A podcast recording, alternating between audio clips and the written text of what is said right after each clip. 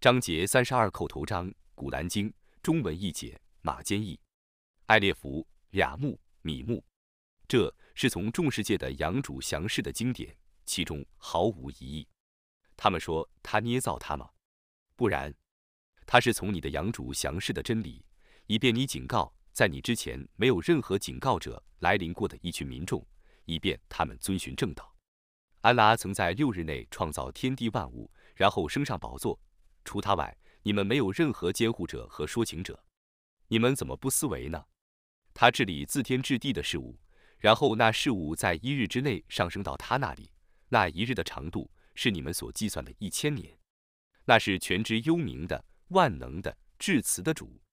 他精致他所创造的万物。他最初用泥土创造人，然后用涧水的精华创造他的子孙，然后使他健全，并将他的精神吹在他的身体中，又为你们创造耳目心灵。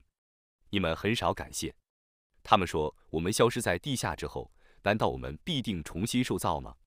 不然，他们不信将与他们的养主相会。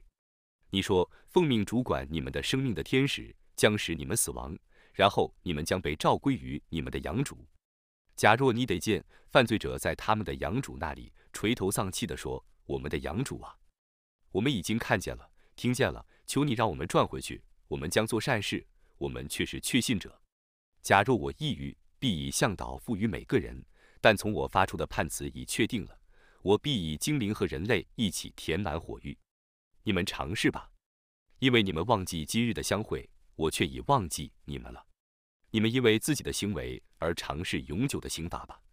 信仰我的迹象的，只有那等人。别人以我的迹象劝诫他们的时候，他们便俯伏叩头，并赞颂他们的那超绝万物的养主。他们不敢妄自尊大。他们泪不落床，他们以恐惧和希望的心情祈祷他们的养主，他们分舍我所赐予他们的。任何人都不知道，以为他们贮藏了什么慰藉，以报酬他们的行为。归信者与悖逆者一样吗？他们是不相等的。至于归信而且行善者，将来得以乐园为归宿，那是为了报酬他们的行为的。至于悖逆者，他们的归宿只是火狱，每当他们要想逃出。都被拦回去。有声音对他们说：“你们尝试以前你们所否认的火刑吧。在最大的刑罚之前，我必使他们尝试最近的刑罚，以便他们悔悟。”有人以他的养主的迹象劝诫他，而他不肯听从。这样的人，谁比他还不义呢？我必然要惩治犯罪的人。我却已把经典赏赐穆萨，所以你对于接受天经，不要陷于犹豫中。我曾以那部经典为伊斯拉仪后裔的向导，我曾以他们中的一部分人为表率，当他们忍受艰难、确信我的迹象的时候，奉我的命令去引导众人。复活日，你的养主必定判决他们所争论的是非，难道他们还不晓得吗？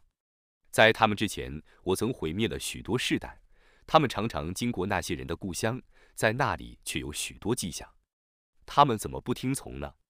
他们还不知道吗？我把雨水赶到无草的地方，而借它生出他们的牲畜和他们自己所食的庄稼。难道他们看不见吗？他们说这种判决什么时候实现呢？如果你们是说实话的，你说不归信者在判决日虽信无益，并且不获得宽待，你应当避开他们，你应当等待，他们必定是等待的。